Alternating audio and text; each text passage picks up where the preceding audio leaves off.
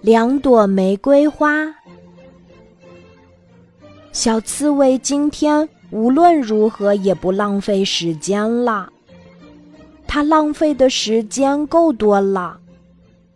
从今天开始，它要把每分钟、每秒钟都花在学习上。他坐在桌前开始做作业了。他拿出作业本儿，要完成猫头鹰老师布置的数学题。和杜鹃老师布置的作文，刚抄了半道题目，他忽然觉得桌上好像少了些什么。对了，一只空花瓶提醒了他，他曾想过要在空花瓶里插两只野玫瑰花。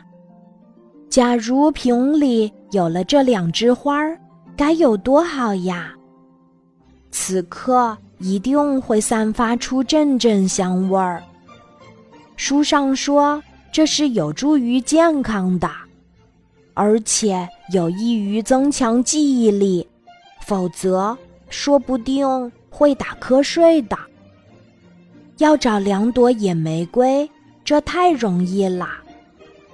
小刺猬放下笔，兴冲冲地来到山坡下，可是。那里什么也没有，它记错地方了。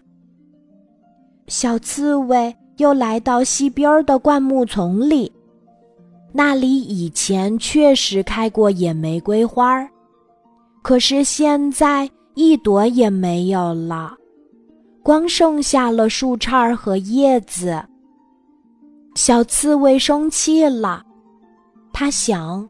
我无论如何也要采到玫瑰。这里没有，森林里的洼地上准有。那里路虽然远点儿，可是什么花儿都有。我要采个够，让我的桌上飘着各种花儿的香味儿。当小刺猬来到洼地上，他才想起。昨天是犀牛公公过生日，地上的花儿都被当作礼物采走了，连一朵蒲公英也没留下。小刺猬拖着疲劳的身子回家了，星星在头顶上闪烁着。小刺猬轻轻地叹了口气：“唉，为了这两朵倒霉的玫瑰花儿。”一天又过去了。今天的故事就讲到这里，记得在喜马拉雅 APP 搜索“晚安妈妈”，每天晚上八点，我都会在喜马拉雅等你，小宝贝，睡吧，晚安。